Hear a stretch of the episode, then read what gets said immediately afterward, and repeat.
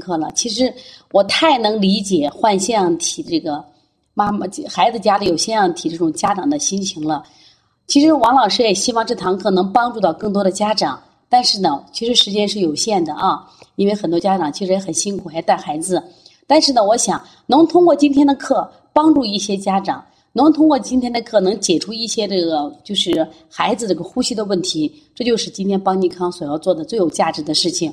所以说呢，腺样体现在已经成为现代儿童一个普通病了，严重影响孩子健康。可是呢，这个病的认识度确实太差了，很多家长对这个病认识度不够，危害认识不清楚。希望通过今天的分享，让更多的家长提早认识腺样体的危害，认识过度治疗腺样体对孩子造成的影响。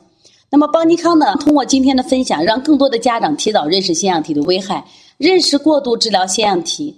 对孩子造成的影响。邦尼康决定在今年呢举行腺样体肥大全国公益知识普及巡讲，让孩子有正常呼吸的权利。希望有爱心的机构和家长积极组织一百到二百人，我们就会派老师去给大家讲课。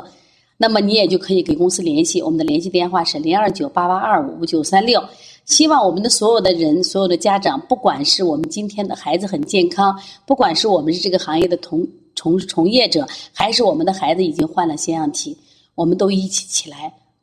为腺样体做点事情，为我们的孩子做点事情。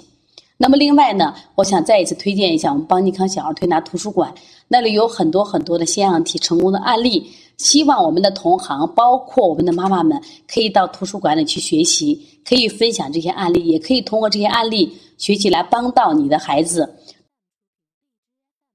所以，希望我们更多的家长来跟我们来跟邦尼康一起做这件事情，来。